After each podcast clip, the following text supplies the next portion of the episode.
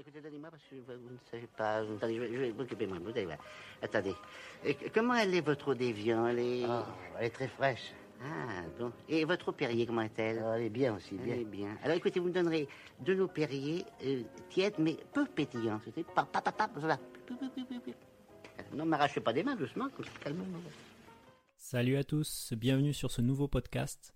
Aujourd'hui, on va parler un petit peu d'hydratation. J'aimerais répondre à un maximum de questions que l'on me pose au quotidien, à savoir quelle est la quantité d'eau qu'il faut boire chaque jour, quelle eau choisir, quels sont les risques d'une mauvaise hydratation, comment savoir si je suis déshydraté?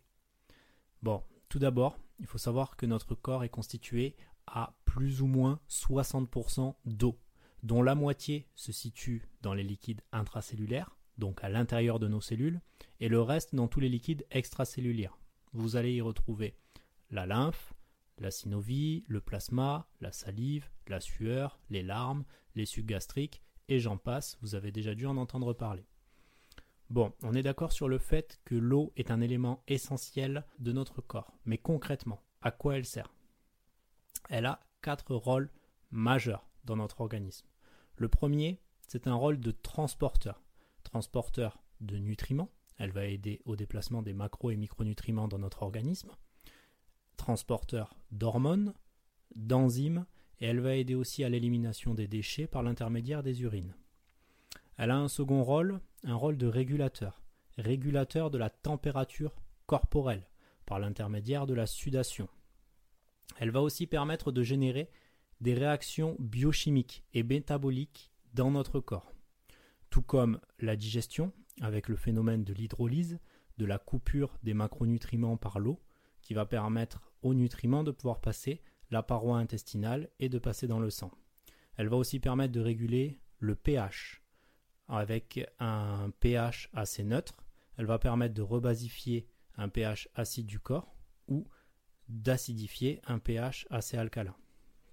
Elle aura aussi un rôle d'amortissement alors je considère comme amortissement un rôle de protection, en quelque sorte, pour nos organes contre les chocs externes, comme par exemple euh, le liquide céphalorachidien qui protège le cerveau, euh, le liquide amniotique qui va protéger l'embryon, et l'eau sert aussi de lubrifiant pour le cœur, donc de protection pour notre cœur. Donc concrètement, quels sont les risques d'une mauvaise hydratation? On va en retrouver plusieurs. Déjà, des problèmes de digestion, comme la constipation, qui sera accentuée d'ailleurs chez les femmes enceintes. Donc une bonne hydratation est très importante. Des troubles cardiovasculaires. On va avoir une diminution de la volémie du sang. Donc quand on est déshydraté, le volume sanguin diminue, ce qui peut provoquer des risques de caillots ou d'AVC, d'accidents vasculaires cérébraux. On peut retrouver des troubles cutanés par une diminution de l'élasticité de la peau et un assèchement des muqueuses, des troubles musculaires avec des crampes à répétition et parfois nocturnes, très douloureuses, des troubles rénaux avec des possibilités de calcul des voies urinaires, des difficultés de concentration avec une fatigue accrue. Donc voilà pour les risques principaux d'une mauvaise hydratation. Dernièrement, on m'a posé une question euh, qui m'a marqué. Est-ce qu'il est néfaste de trop boire. Alors on me parle souvent du risque de trop boire, ce qu'on appelle en termes médicaux la polydipsie. Concrètement, pour moi, le seul effet néfaste d'une surhydratation, ça serait une perte en sels minéraux due à un manque d'assimilation des micronutriments. Le fait de trop s'hydrater, ça ne va pas laisser le temps d'absorber par la paroi intestinale toutes les vitamines, tous les minéraux, et on peut se retrouver dans certaines situations ou certaines pathologies particulières, comme par exemple l'hyponatrémie, qui est un manque de sodium dans le sang et qui peut être dû à une surhydratation. Mais j'ai pas trouvé de données satisfaisantes sur les quantités réelles et dangereuses d'une surhydratation. Combien d'eau faudrait-il boire par jour pour que ça devienne dangereux? À mon avis, les sensations de ballonnement arriveront avant le stade de la déminéralisation. Et à moins de boire un verre d'eau toutes les 10 minutes pendant une semaine, mais sincèrement, qui fait ça?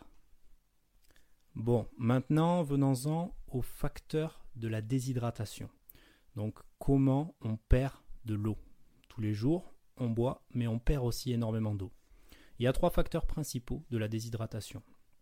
La perte d'eau par les urines, qui représente environ 60% de notre perte journalière. Par la respiration, qui représente à peu près 30%. par la respiration, on l'oublie souvent, mais on perd énormément d'eau sur l'expiration. Ça, vous avez déjà pu vous en rendre compte quand euh, la température euh, extérieure est beaucoup plus froide que la température corporelle.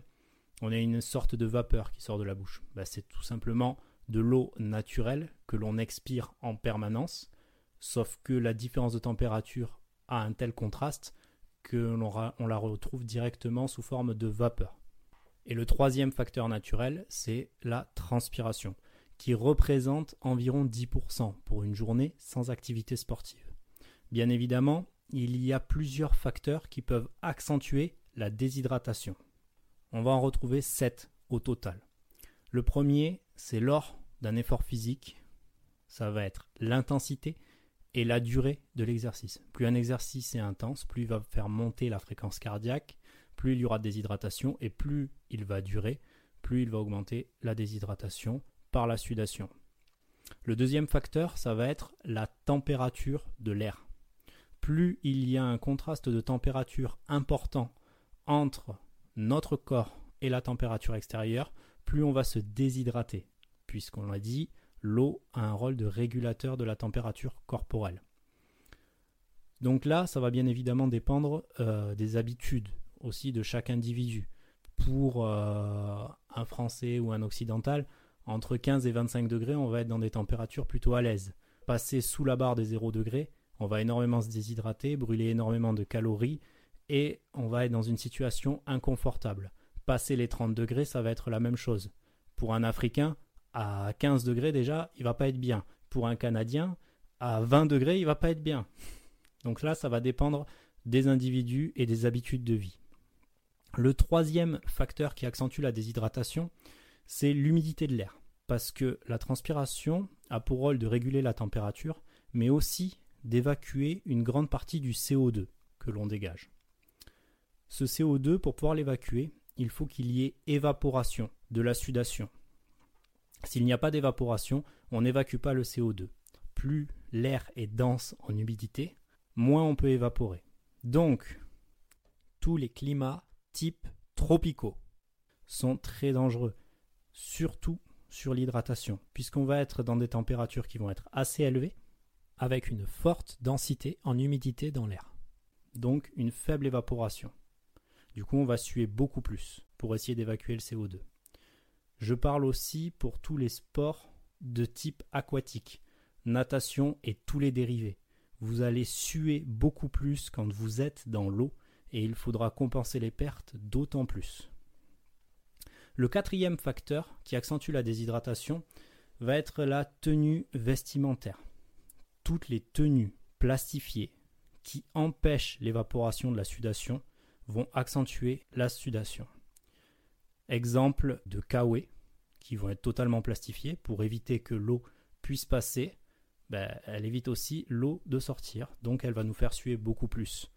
Faites attention à toutes les tenues pour sportifs type tenue de sudation justement, euh, qui se portent pendant un effort physique pour essayer de perdre rapidement du poids, pour les sports qui doivent respecter des catégories de poids ou bien une certaine esthétique.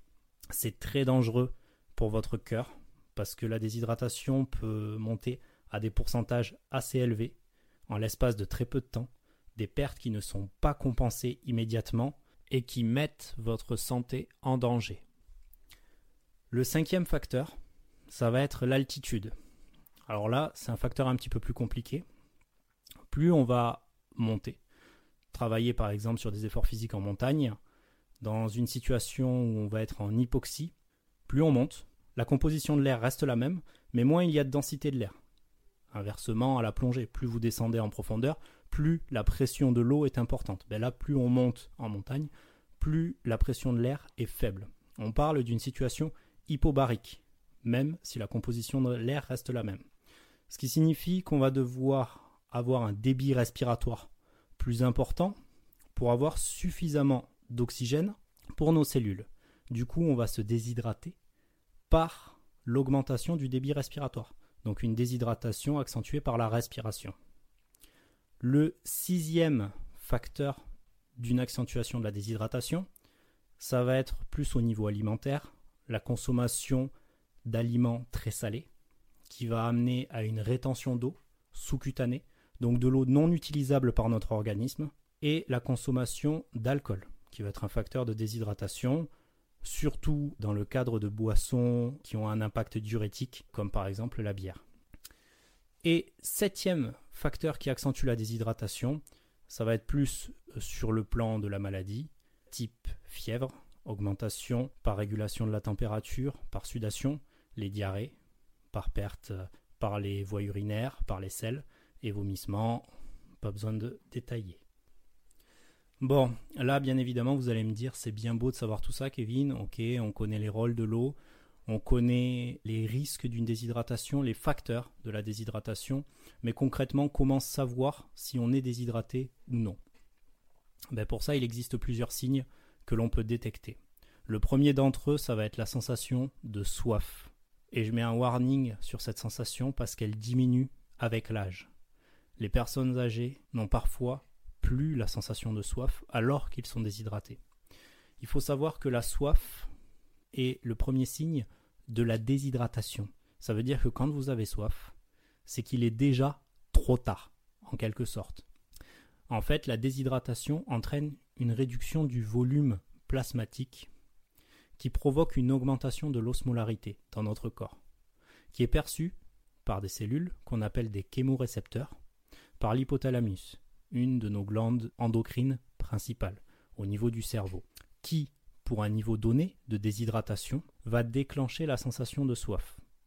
La déshydratation qui provoque la sensation de soif est de l'ordre de 1%. Donc vous avez déjà perdu 1% de votre masse hydrique quand vous avez soif. Je vous recommande donc de boire avant d'avoir soif. Le deuxième signe qui va vous permettre de savoir si vous êtes déshydraté ou non, c'est la couleur des urines. Alors, quand euh, nous sommes déshydratés, notre corps va déclencher une hormone qui s'appelle l'ADH, appelée aussi hormone antidiurétique ou vasopressine, qui est produite par l'hypothalamus et qui va jouer un rôle de régulateur dans la volémie, donc dans le volume sanguin. Elle va aller récupérer de l'eau dans la vessie pour compenser les pertes dans le sang. Et cette hormone, elle a cette couleur jaunâtre qui va venir colorer l'urine. Donc plus vous aurez des, urines foncées, plus vous avez eu besoin de cette hormone pour vous réhydrater, donc vous n'avez pas bu suffisamment. L'objectif étant d'avoir les urines toujours les plus claires possibles. Bien évidemment, vous n'aurez jamais des urines totalement transparentes. Le troisième signe de la déshydratation, ça va être les crampes. Donc là, ceux qui ont tendance à avoir des crampes à répétition, des crampes nocturnes, alors ça peut venir d'une déshydratation ou d'autres facteurs. Ce n'est pas forcément la déshydratation qui provoque des crampes. Si vous avez un problème sur le plan nerveux, ça peut être un problème de sommeil, des carences en dans tous les micronutriments qui vont avoir un rôle dans l'influx nerveux, euh, surtout en magnésium qui va permettre le relâchement du système nerveux. Donc ça peut être vraiment manque de sommeil, manque de magnésium, problème d'hydratation. Et si vous avez essayé de dormir plus, de vous supplémenter en magnésium et d'augmenter votre hydratation et que vous avez toujours des crampes, je vous recommande d'aller voir un médecin pour voir s'il n'y a pas une pathologie sous-jacente. Ça peut être aussi sur le plan musculaire, un problème de raideur musculaire ou autre. Donc ça, il faudra vraiment le voir avec votre médecin si ça persiste. Le quatrième facteur que l'on va retrouver se retrouvera principalement au niveau de la peau. Donc tout ce qui va être peau sèche, pâle ou froide, l'apparition de rides ou de plis cutanés quand vous pincez votre peau qui ne reprennent pas leur aspect initial. Ça, c'est un bon repère de déshydratation, quand on perd l'élasticité de la peau. Voilà. Maintenant, on arrive aux facteurs plus graves, en quelque sorte, quand la déshydratation commence à avoir un certain pourcentage. On va retrouver des maux de tête, des vertiges, de la désorientation, des étourdissements, voire même des malaises. Sixième cas, on peut retrouver des troubles de la conscience et du comportement. Donc là, ça peut être soit sous forme d'agitation, parce que le cerveau se met un petit peu en mode survie, soit de la faiblesse, de la fatigue, de l'apathie. En septième cas, on va retrouver donc cas de déshydratation très grave, ça peut être la disparition des larmes, pas assez euh, d'eau dans le corps pour faire fonctionner les glandes lacrymales, donc niveau de déshydratation très dangereux. Et bien évidemment, huitième cas, comme la déshydratation induit une diminution du volume sanguin, eh ben, ça va forcément induire une chute de tension, donc une accélération du pouls pour compenser la chute de tension. Donc on affaiblit son cœur et tous les organes vitaux. Venons-en maintenant à la question maîtresse, à savoir combien d'eau faut-il boire par jour? Et la réponse est simple, ça dépend de vous. Il ne faut pas se fier au volume du contenant. J'entends souvent il faut que je boive une bouteille par jour. Mais une bouteille d'un demi-litre, d'un litre, d'un virgule cinq litre, de deux litres. Et pourquoi? D'où est-ce que vous sortez cette information? Ne vous fiez pas au contenant, mais à vos besoins réels en eau. Et pour cela, il n'y a pas de secret, il faut le calculer. Alors, je rappelle à tous les abonnés de mon Patreon que vous avez à disposition le résumé écrit de tous mes podcasts qui vous donnera toutes les informations essentielles pour faire vos propres calculs. Et pour les autres, je vous invite à me mettre sur pause, à prendre un papier, un stylo et noter. Pour calculer votre besoin hydrique, il faut connaître votre besoin énergétique journalier, c'est-à-dire l'énergie nécessaire que vous devez apporter à votre organisme via l'alimentation. Et pour répondre à l'énergie de vos dépenses corporelles chaque jour. Donc quand vous vous mettez en mouvement, vous brûlez des calories. Mais quand vous êtes au repos, vous brûlez aussi des calories. Vous brûlez des calories parce que votre cœur y bat, parce que vous continuez à respirer, parce que vous digérez, parce que vous réfléchissez. Votre besoin énergétique journalier, il se calcule en mégajoules. Il correspond à votre métabolisme de base, soit l'énergie que vous consommez quand votre corps est au repos, par le cœur, le cerveau, la respiration, la digestion et bien d'autres. Vous devez multiplier ce résultat-là par votre niveau d'activité physique. Le niveau d'activité physique, c'est la dépense énergétique provoquée par vos efforts physiques sur la journée. Il faut donc calculer son métabolisme de base, puis son niveau d'activité physique. Pour le niveau d'activité physique, il est en moyenne, pour une personne bien portante, de 1,6. Je vous invite à noter cette donnée, 1,6. Il peut descendre jusqu'à 1,3 pour une personne qui est alitée toute la journée et monter jusqu'à 2,2 pour un sportif de haut niveau. Je vous mets le tableau si vous souhaitez faire le calcul précis de votre niveau d'activité physique sur 24 heures. Pour les autres, on partira sur une moyenne de 1,6. Maintenant, pour calculer le métabolisme de base, soit l'énergie que vous dépensez au repos.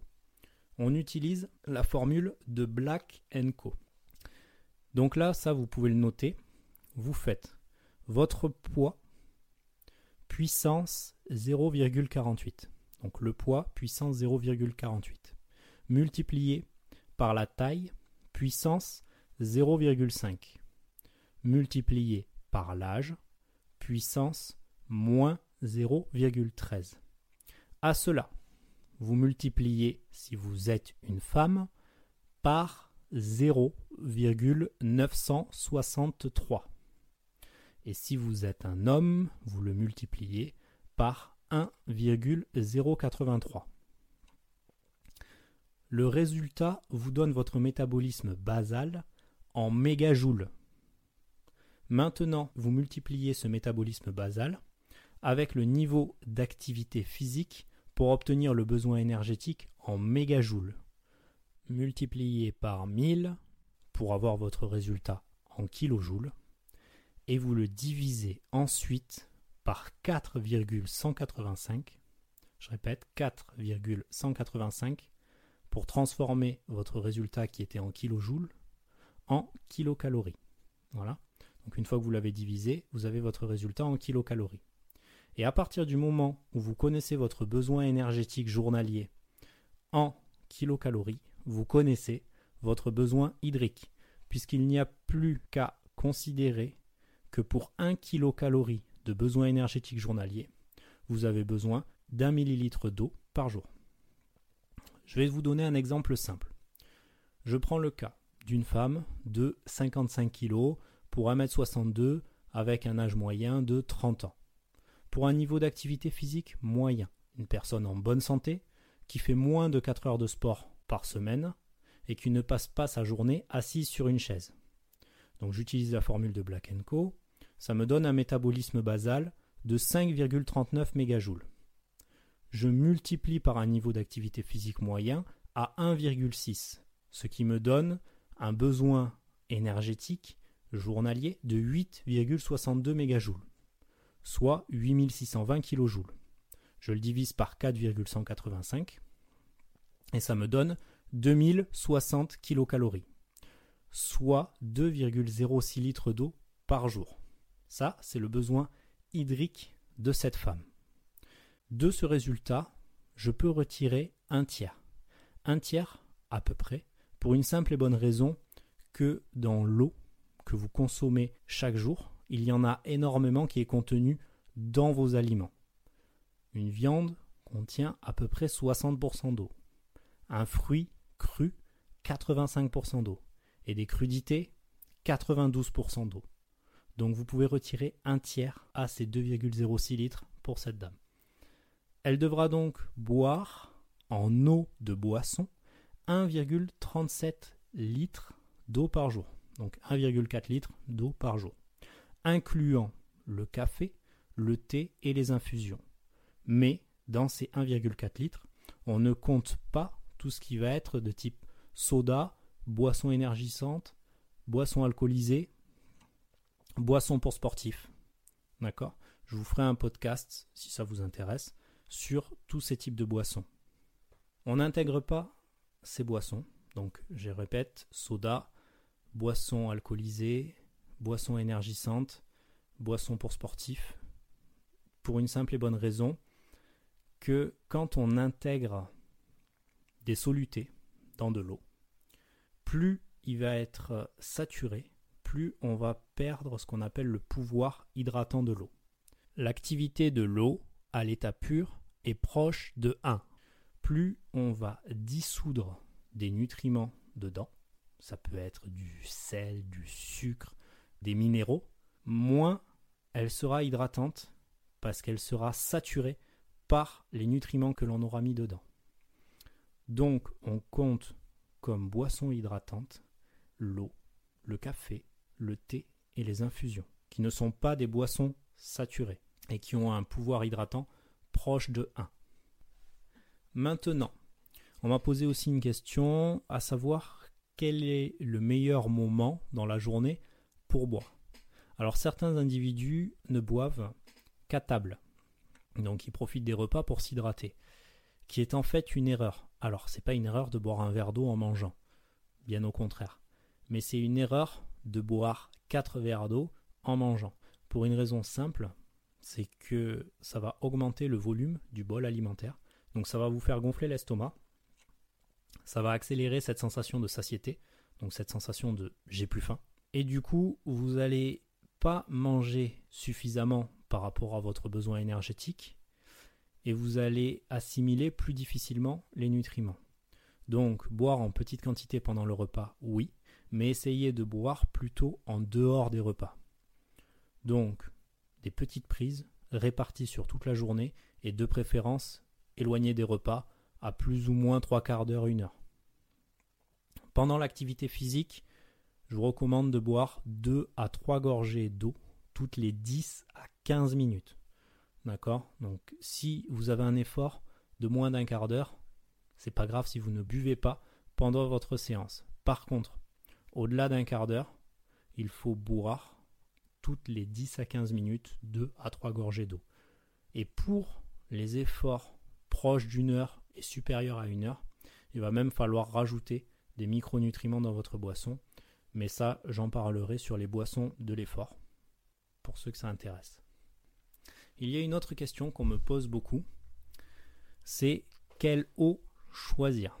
Est-ce qu'il faut boire de l'eau du robinet? Est-ce qu'il faut boire de l'eau en bouteille? Alors c'est un peu la question qui fâche, étant donné qu'il a été démontré des deux côtés qu'il y a des choses néfastes pour la santé. Dans l'eau en bouteille, nous retrouvons des traces de plastique, alors je ne saurais pas dire sur le plan moléculaire précisément de quoi, du fait tout simplement de leur conditionnement. Donc on est sur des bouteilles en plastique, des transports qui se font sur des palettes, qui parfois restent au soleil ou dans des conditions qui sont pas idéales pour la qualité de l'eau, qui vont provoquer une dégradation plus rapide des matériaux qui entourent l'eau et dans lesquels on retrouvera des traces dans l'eau des bouteilles. Dans le cadre de l'eau du robinet, alors certaines études ont démontré qu'on retrouvait des infimes traces de paracétamol et d'œstrogène. Alors ça, c'est les seuls éléments dont on n'arrive pas à se débarrasser dans le recyclage de l'eau. Alors ces traces sont tout simplement dues au fait que certains individus jettent leurs médicaments euh, dans le lavabo. Donc pour le paracétamol, ça va être tous ceux qui jettent des doliprane, des dafalgan ou autres. Je ne suis pas euh, pharmacologue, je ne pourrais pas tous vous les donner. Et pour les oestrogènes, c'est pour les demoiselles qui vont jeter leurs pilules dans le lavabo. Donc, euh, bien évidemment, les doses sont infimes et n'auront pas d'impact réel sur votre santé, à part une petite accoutumance au paracétamol qui fera que ben, vous serez moins réceptif aux quantités et au dosage des antidouleurs base de paracétamol. Et pour les oestrogènes, ben, c'est une hormone féminine, donc ça va pas être super pour les hommes ça va induire une légère prise de poids, mais au vu des quantités, je pense pas que ce soit dangereux pour vous. Donc si vous êtes dans un lieu où l'eau est dite potable, vous pouvez boire de l'eau du robinet sans inquiétude. Voilà. N'oubliez pas que l'ARS, donc l'Agence régionale de santé, est très stricte sur la qualité de l'eau, qu'il y a toujours un contrôle qui est fait sur la qualité organoleptique, c'est-à-dire la couleur, le goût, de l'eau, sur la qualité microbiologique. Ils vont vérifier qu'il n'y ait pas de bactéries, de virus ou de parasites dans l'eau du robinet. Sur la qualité chimique, vous trouverez toujours des dosages acceptables en chlorure, en sulfate, et ils s'assureront aussi qu'il n'y ait pas de danger sur euh, des substances euh, toxiques ou indésirables qu'on pourrait retrouver dans l'eau, de type euh, nitrate, pesticides, plomb. Donc N'ayez pas de crainte de boire de l'eau du robinet. Si vous n'êtes pas dans un secteur où l'eau n'est pas potable, vous pouvez en consommer sans modération. Maintenant, pour ceux qui cherchent des conseils au niveau des eaux minérales, donc ce sont des eaux sur lesquelles il va y avoir une plus grande concentration en minéraux de type euh, magnésium, calcium, phosphore, potassium et ainsi de suite. Donc j'ai fait une petite recherche là-dessus pour les eaux les plus riches en minéraux, on va retrouver en premier lieu l'épar, donc qui a des très bonnes teneurs en micronutriments. Par contre, elle est très riche en sel, c'est ce qui lui donne aussi euh, ce goût un petit peu atypique que certains peuvent aimer ou ne pas aimer. Par contre, si vous avez euh, des restrictions en sodium, des régimes hyposodés prescrits par votre médecin, que vous avez des problèmes d'hypertension artérielle, je vous conseille pas de partir sur une eau minérale. Donc en premier lieu, vous avez l'épar. En deuxième, vous avez la Saint-Antonin. En troisième, vous avez la Courmeilleure. Et en quatrième, la Contrex. Voilà donc pour les quatre plus chargés en minéraux que j'ai pu trouver en eau plate, bien sûr. la dernière partie de ce podcast porte un peu plus sur le cas des sportifs. Je me suis intéressé à l'impact de la déshydratation sur les qualités physiques et les performances cognitives. Donc pour les sportifs, mais ça peut intéresser aussi tous ceux qui font preuve de réflexion. Euh, sur le plan cognitif, il y a quand même des, pertes assez conséquentes. Alors j'ai trouvé plusieurs études, je ne vais pas toutes les citer. Euh, il y en a une de David Costil qui était très intéressante sur l'impact de la déshydratation en lien avec la force musculaire. Donc euh, il a été démontré qu'à partir d'une perte hydrique de 3% de la masse corporelle, on retrouve une perte de 30 à 40% de la force musculaire développée. Mais que pour un individu de 80 kg, les deux premiers litres de sueur n'ont pas d'incidence sur la performance sportive. D'autres études, tirées cette fois-ci euh, de mémoires de recherche, démontrent qu'une perte hydrique allant jusqu'à 4,3% de la perte de masse corporelle n'a pas d'impact sur la performance sportive pour des efforts d'endurance. Je précise bien pour des efforts d'endurance. Mais que la déshydratation aura une forte influence sur la dérive cardiaque et sur le coût énergétique de la foulée. C'est-à-dire que la performance ne sera pas forcément impactée jusqu'à des taux allant à 4,3%. Donc c'est quand même des taux assez élevés. Hein, si vous faites 100 kg, vous avez 60 kg d'eau dans votre corps. Donc si vous perdez 4%, vous allez être de l'ordre de 3 kg à peu près. Je n'ai pas fait le calcul, vous serez à peu près à 3 kg. Donc pour perdre 3 kg de flotte, il faut quand même déjà avoir couru pas mal de temps pour que ça impacte votre performance sportive.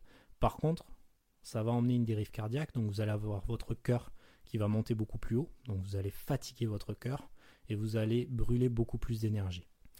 D'autres études concernant la partie cognitive démontrent qu'à partir d'une perte hydrique supérieure à 2% de la masse corporelle, plusieurs facultés cognitives sont touchées. On y retrouve la mémoire à court terme, l'attention, la concentration, le traitement des informations, les fonctions exécutives, les fonctions de coordination et la vitesse motrice.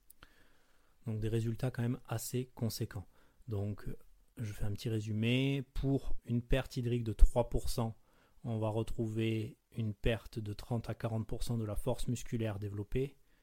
Pour une perte hydrique de 4,3% de masse corporelle, on va retrouver peu d'impact sur la performance sportive d'endurance, mais un fort impact sur la dérive cardiaque et le coût énergétique. Et pour une perte hydrique supérieure à 2% de la masse corporelle, on va retrouver un impact sur la mémoire à court terme, l'attention, la concentration, le traitement de l'information, les fonctions exécutives, les fonctions de coordination et la vitesse motrice.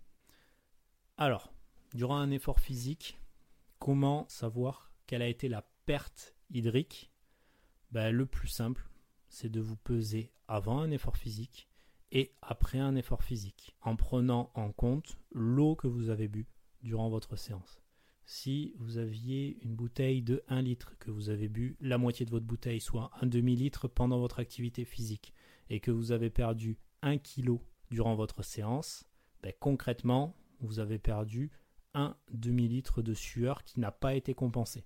Donc il va falloir boire ce demi-litre pour compenser les pertes assez rapidement.